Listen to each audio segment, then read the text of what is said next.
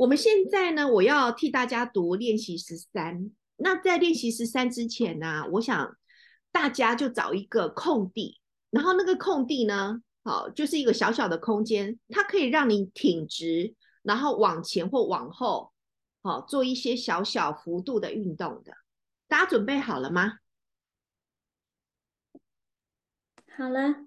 好了哈，好，那如果莫妮卡，你觉得如果宫缩很明显，什么你就放弃哦，可以哈，好，好，那其他人找到一个小空间了吗？好，那这一个练习十三，好，它是一个知晓跟觉察自己的挺力练习。那这个练习常常做可以预防背痛，同时你可以去感受到一个人直立的状态有多么的不容易。好，准备好了。那请你依照我所读出来的书，让你的身体做这样的一个姿势。现在，请挺立，好，挺直立正，双脚并拢，并且注意将重量平均分配在双脚上，手臂轻轻的悬放在身体的两侧，眼神直视前方。然后，请你慢慢弯曲膝盖，同时将上半身与头部像一个梁柱般保持挺直。意思就是说，你的头跟上半身是直立的，但是你的膝盖慢慢的往下弯。好，那不用弯到底，弯到一半之后，现在请缓慢而有意识的从内部。从内部哦，哈，不是动作，从内部让自己再度站直，就好像内在有个力量是让你长高，然后让你的膝盖慢慢的变直。稍停片刻，然后踮起脚尖，好，呃，莫妮卡不要做这个动作，哈，踮起脚尖，好，慢慢的往前垫。如果以上的动作过于困难，那就稍微抬高你的脚跟就可以了。保持这个垫高的姿势一会儿，然后再放下脚跟，回到起始的姿势。起始的姿势就是挺直立正，双脚并拢。好，你应该发现刚刚做的一些姿势，身体有什么样的一个改变？好，那么现在挺直立正，双脚并拢之后，请你将身体。向后倾斜，尽可能好像要倾倒，快到失去重心，维持这个状态片刻，然后再回到与地面挺直的位置，好，就是垂直的位置，你又回到一个刚刚起始的位置。接下来，将你的身体往前倾斜。同样到几乎向前倾倒的程度，维持这个状态片刻，然后再回到中心。回到中心的时候，你要记得你的全身重量要平均分配在双脚上面。最后，依照上述的方式，将身体从中心分别往你的左边倾斜。让你身体左边的重量全部集中在左脚的边缘，然后再回到中心。最后，请将身体往你的右方倾斜，让你右侧的这个边缘支撑着你全身的重量，然后再慢慢的回到中心。好，这就是。挺立练习，啊，呃，Jessica 应该觉得很熟悉哈，对，因为这是那个香气生成放松里面有一个好的动作，其实就是这个挺立练习，好，好，你可以慢慢的张开你的眼睛，啊，那你可以去动一下你的身体，去感受一下你身体的一个感受是如何，啊。这个活动有什么样的益处呢？好，大家可以闭起眼睛，或者是张开眼睛听一听。他说，借此会拥有更强的自我意识，可以在生活与周遭环境当中更好的定位自己，将更有意识的体验到挺立的姿态，并且能够由内而外去强化它。好，那刚刚好这个练习看似简单，但非常有用，而且效果显著。因为有意识的挺立、直立的姿态，正是人类与其他生物之间的区别。它是人的自我意识和自我价值的标志。有些有着自我意识的人会抬头挺胸、挺立而行；那些对自己不满或自觉一文不值的人，则会双肩低垂，并且有些驼背。此练习将使你重拾挺立姿姿，它同时也可以预防背痛，特别适合那些早晨总是很难清醒的人，或者感到精疲力尽、欠缺安全感的人。还有那些把自己看得很渺小或没有自我价值感的人，练习的时间大概需要十到十五分钟。好，这个是练习十三，可以吗？好，大家就做过一次，印象应该很深刻。好，有没有人要简短的回退？他刚。对自己的发现，或者是从内在叫自己站直的时候，那是一个什么样的感受？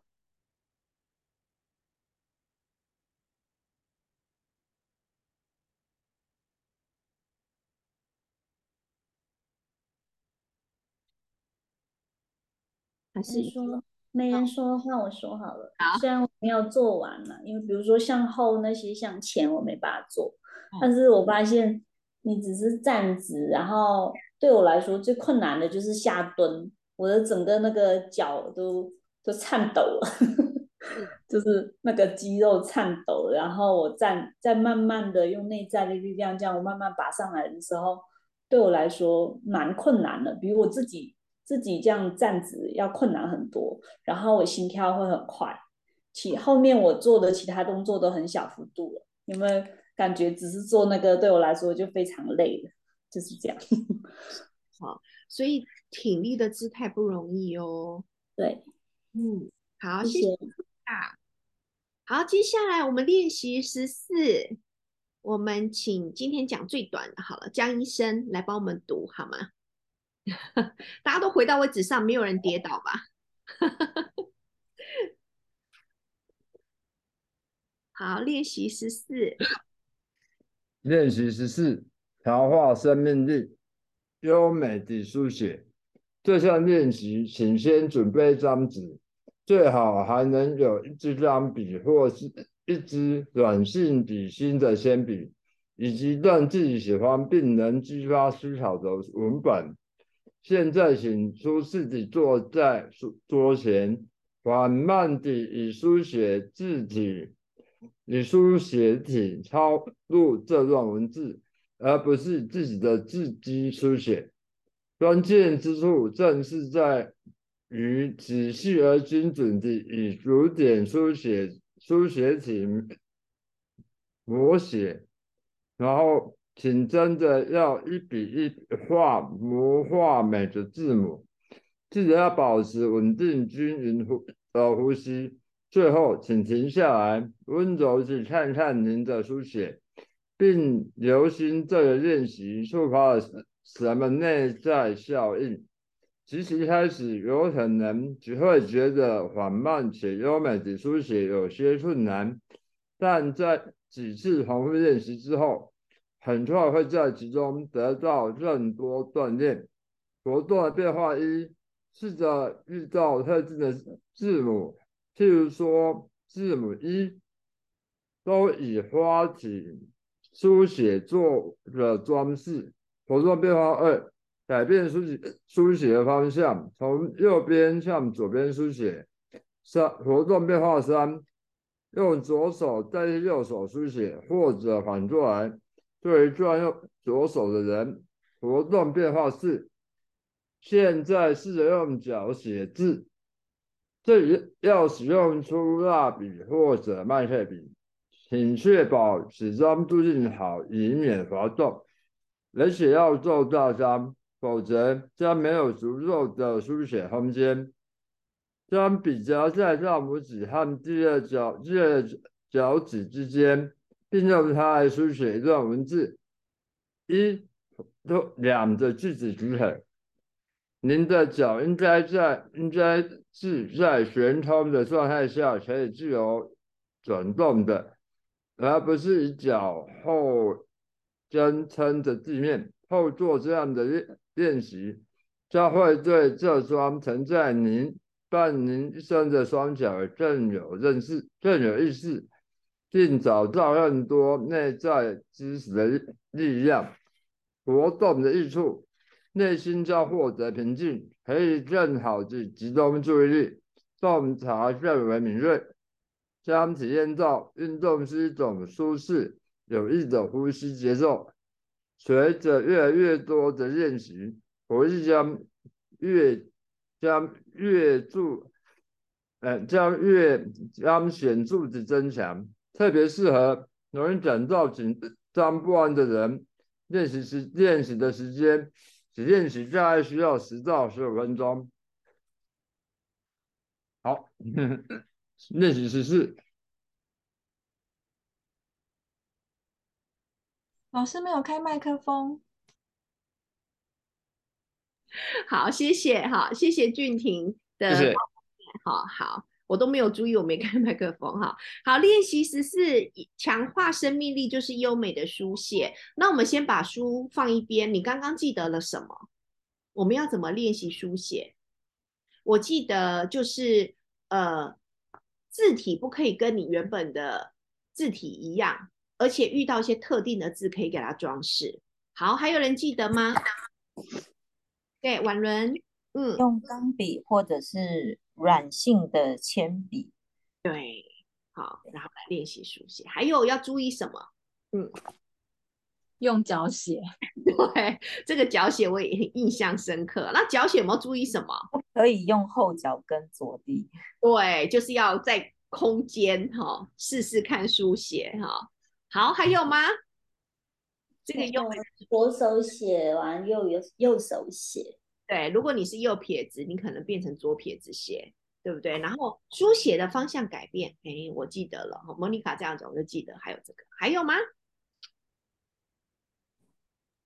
保持稳定的呼吸啊，对，这个很重要哦。好，保持稳定的呼吸，然后看优美书写的时候，它对我们心魂会产生什么样的震动？不知道，因为看起来很简单。但做下去才知道它会产生什么效果啊？还有吗？差不多了哈。对啊，稳定的呼吸，对，很重要。好，很棒哦，大家的那个注意力都变好了，好，还有那个记忆力也变好了。好，练习十五，找出自己的节奏，有意识的走路。那刚刚江医生念，江医生有没有请谁念？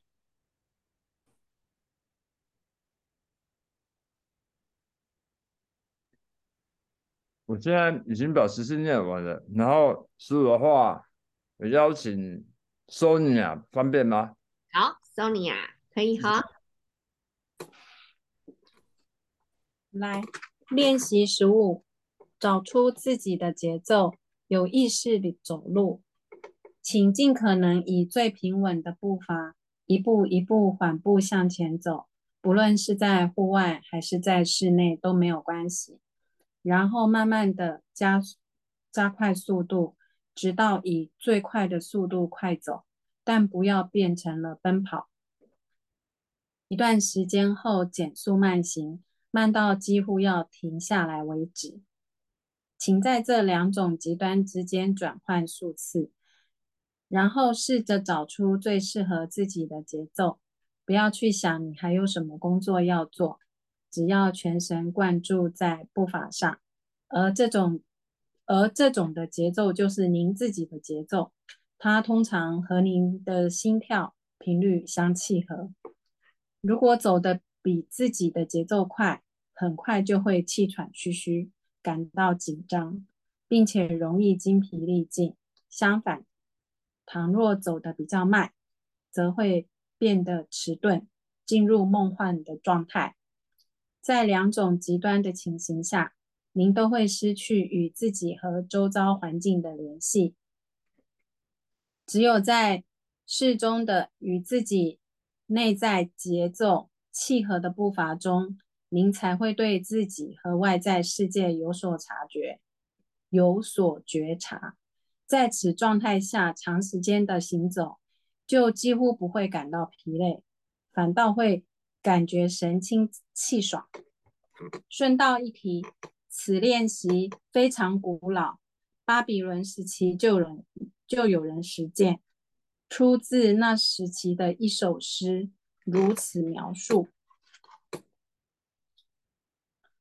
你看看那位在行走的人，不不若老不若老者，也不是孩童。他的步伐告诉我们，他是一个健康的人，而非疾患之人。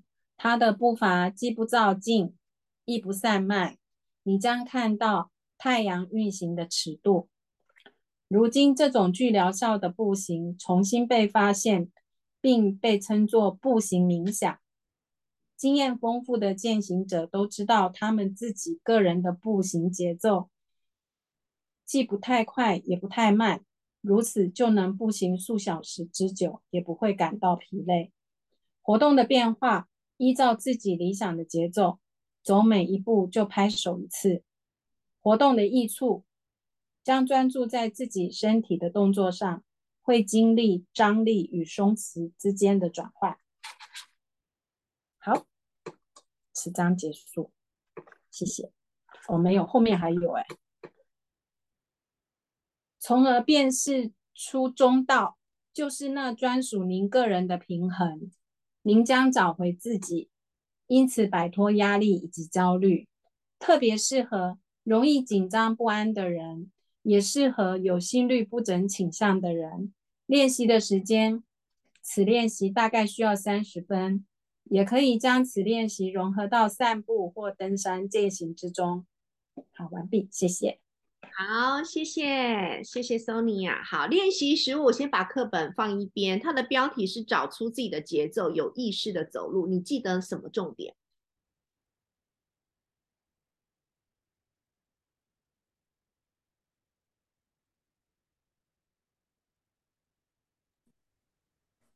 是先先从快速走，然后再来，所以嗯，还没有到奔跑的时候，然后开始缓慢的行走，然后呢，慢到好像快停下来，然后再开始找到与自己的心跳就是同频率的步伐，然后再去慢慢的走。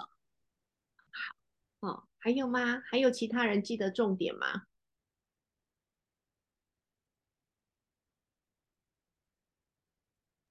找到自己适合的节奏，然后走，专注在自己的走路的过程。对，啊，找到自己的节奏之后，我就记得不会累，对，不会疲劳，不会疲劳，然后也不会让你呃，就是散漫。对，还有吗？嗯，登山的时候也可以。那为什么要做这个练习？我读完之后印象很深刻，因为我们现在都是交感神经非常亢奋，因为每天都是战斗，哈，不断的工作或者是不断来的这种专案，哈，可是你都忘记慢下来，所以在快跟慢的节奏里面，交感神经跟副交感神经基本上又有一定的这一个，呃，你有扩，你有你有交感神经，但也要副交感神经，对吧？哎，我们有专家 江医生，对对对，不是让交管神经停下了，而是他们两个要有有节奏的。嗯，然后现在人很多人就是一直急急急急急，可是忘记慢。好，大家就记得这个有意识的走路。还有吗？适合心律不整的人。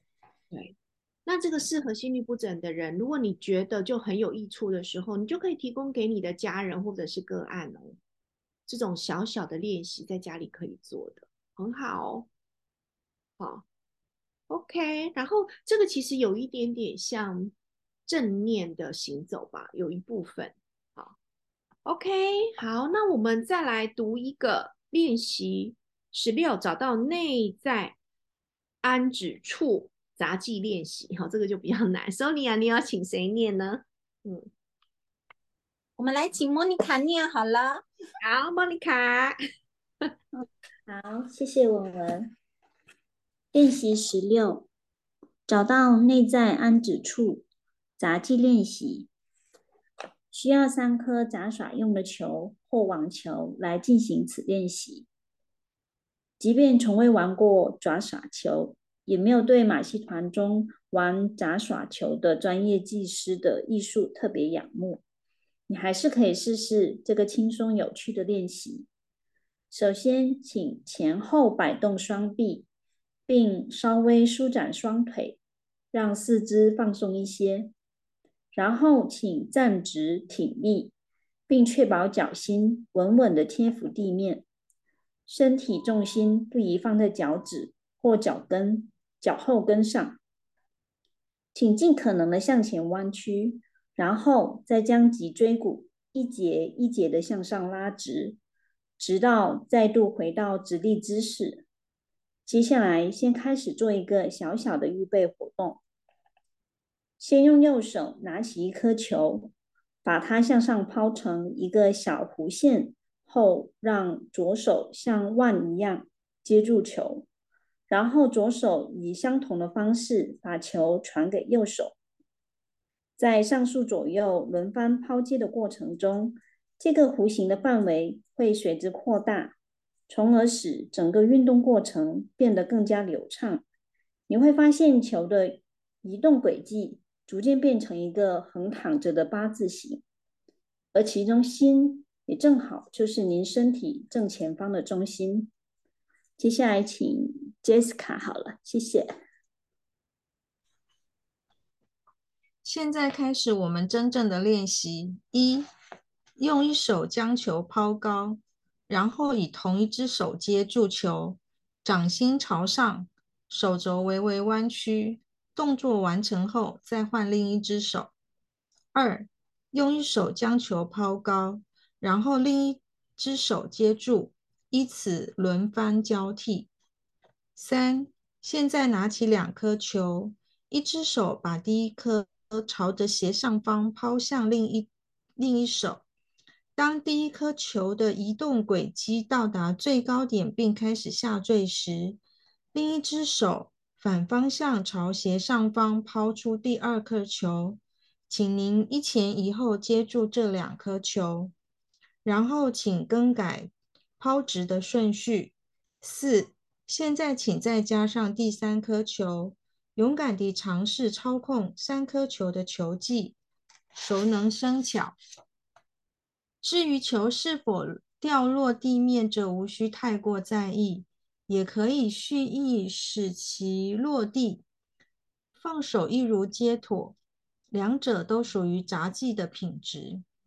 但请特别留意，要保持挺立并直视前方，而不是把目光放在地板或天花板上，也不要屏住呼吸，否则会绷紧僵硬，不必发展旺盛的野心。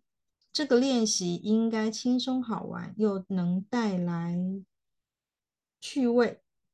活动的益处能让自己同时放松，并专注地沉浸在一个有趣的活动中，可以抛开所有的想法与感受，因为在这个当下，这些都不重要了。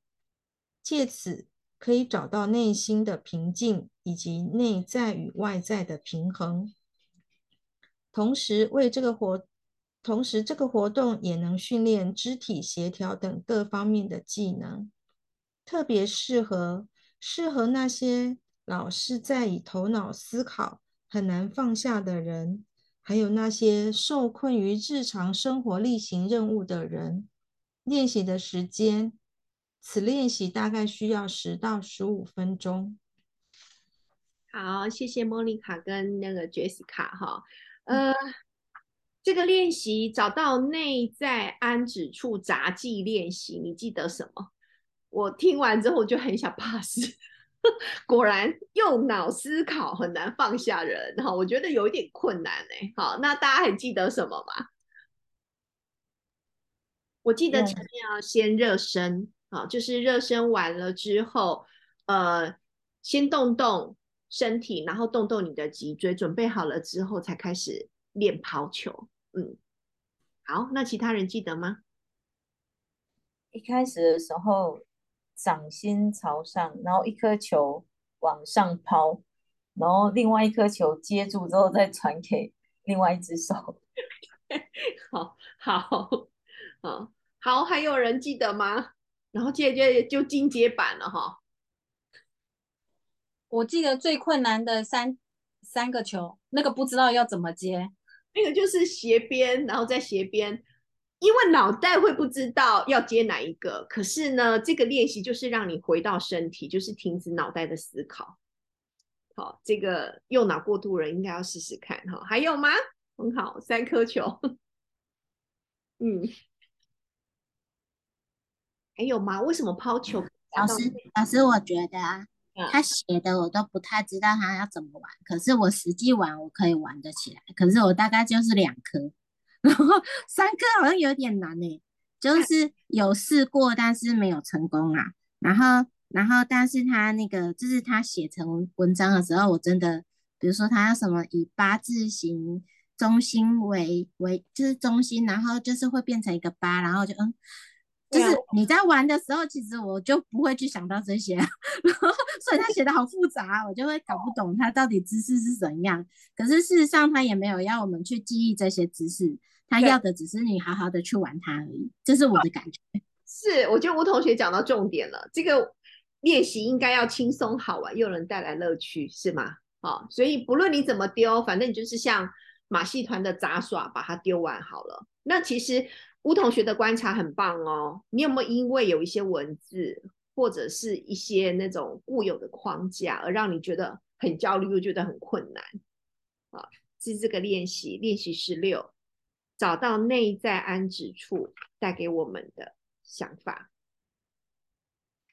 好，那看起来。大家还有时间把十七读完吗？还是把十七留到下一次？大家觉得呢？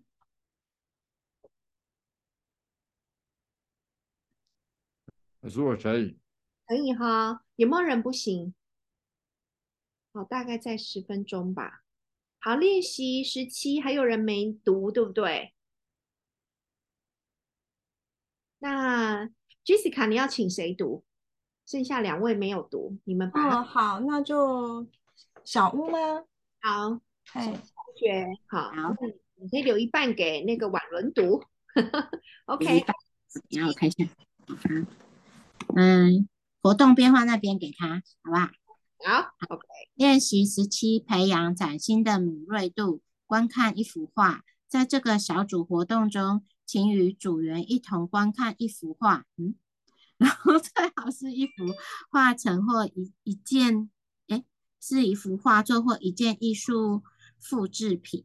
根据经验，无论是过去或当代大师的作品都非常适合。例如卡斯巴大卫，哎，什么斐德利希这谁？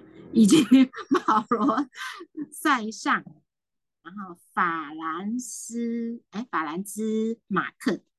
文森梵梵谷、博布罗毕卡索或马克罗斯克的作品，参与者可以在图画周围形成一个圈，必使所有人都能清楚观看，并不受他人遮蔽干扰。请静默地观看图画二到三分钟，最后将图画盖起来，或者。反转图像。现在，参与者将尝试在脑脑海中重现这幅画，描述他们所看到了什么颜色、形状、物体、风景。这里只需要描述所看到的内容，不应去诠释或评断它。也可以重复观看这幅图画，然后再进行描述。活动的第二步。参与者将再次观看图画，并各自描述这幅图画在自己身上发挥的作用。在观看的时候有什么感受？什么感觉被触动了。现在不仅仅要做出客观的描述，还要还可以描述观看图画时所所有主观的印象。活动的第三步是根据特定的提问去观看图画。这幅图画想传达什么？画家的意图可能是什么？我们呃，我会给这幅图画什么样的标题？这个阶段的重点是从其他整体和他所要传达的讯息去理解这幅图画。我们接下来我们换下一位活动的画，参与者在晚上观画观看图画，并试着在隔天早上描述他们还记得的部分，以及这幅画在夜里对他们产生什么影响。也许有人会梦到这幅画。与此同时，每个人都应留意记忆里有哪些特别鲜明的内容，而哪些情感氛围、哪些表达和这些内容有关。活动的益处将学会如何穿透事物表面，进入深处，从色彩和形状去体验情感，在不多做诠释的情况下，倾听自己内在的回音。并培养出崭新的敏锐度，使自己不受主观思维和感受的阻碍，学会用不同的眼睛观看一切，增强记忆力，发展洞察事物本质的眼光。特别适合适合那些流于肤浅的人，那些感觉世界琐碎而无关紧要的人，那些对周遭环境毫不在意、很难开启心扉的人。练习的时间，此练习大约需要三十分钟。好，谢谢小吴同学跟婉伦。哈，练习时期培养崭新的敏锐度，在观观看一幅画的时候，它有什么样的步骤跟流程？第一步、第二步、第三步是什么？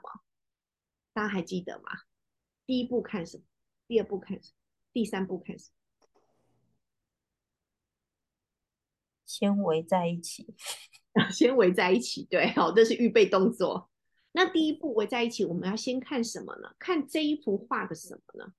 就是实实际上所呈现的东西，比如说他画里面的颜色啊、形状啊、风景啊，任何一个人呐，或者是可能衣服穿着这些，就是实际层面的部分。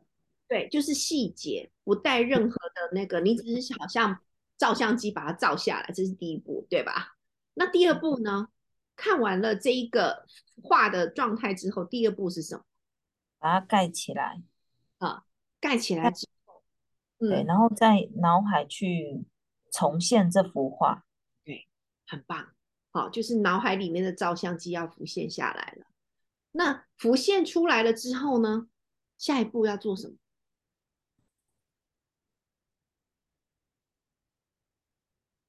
刚刚是不带。感受的，呃，不带感受的看。那接下来第二步什么？加入主观的，对，对，就是我看这幅画的时候有什么感受？对我有什么样的感觉？好，这是第二步。好，那第三步呢？看这幅画的时候呢，它第三个层次是什么？嗯，去想作者想要表达的含义。对。我们从第二步，我们自己很主观了，走到了作者想表达什么，对不对？所以表达什么时候在六十七页啊？他想表达什么？他的意图是什么？就活动的三步。所以在看一幅画的时候，它是有阶层的。就这个部分来讲，我们先看物质体的部分，进入到我们的心魂，我们有接受到这一幅画有什么样的一个感受？第三个，我们去猜测这个画家可能要传达什么讯息在这一幅画里面。好，那这个看画的这个活动呢，大家就可以把它运用在你去观看画展或是什么的时候的感觉，可以哈。那这样就很清晰了。好，这是练习十七。好，所以我们今天读了几个练习，你还记得的？如果倒回去看的话，你还记得吗？倒叙法啊，这个真的很不容易哈。啊，先看一幅就是看画，然后呢，杂技丢球，对，丢球好厉害哦，那玩人记忆力好好。然后丢球前面呢，大家还记得？还有人记得吗？走走很快慢，哦，走很快很慢，交感神经和副交感神经，好，还有吗？在前面用脚写字。哦，那用脚写优美的书写，用脚写优美书写，不是就用脚而已，他有也有用手。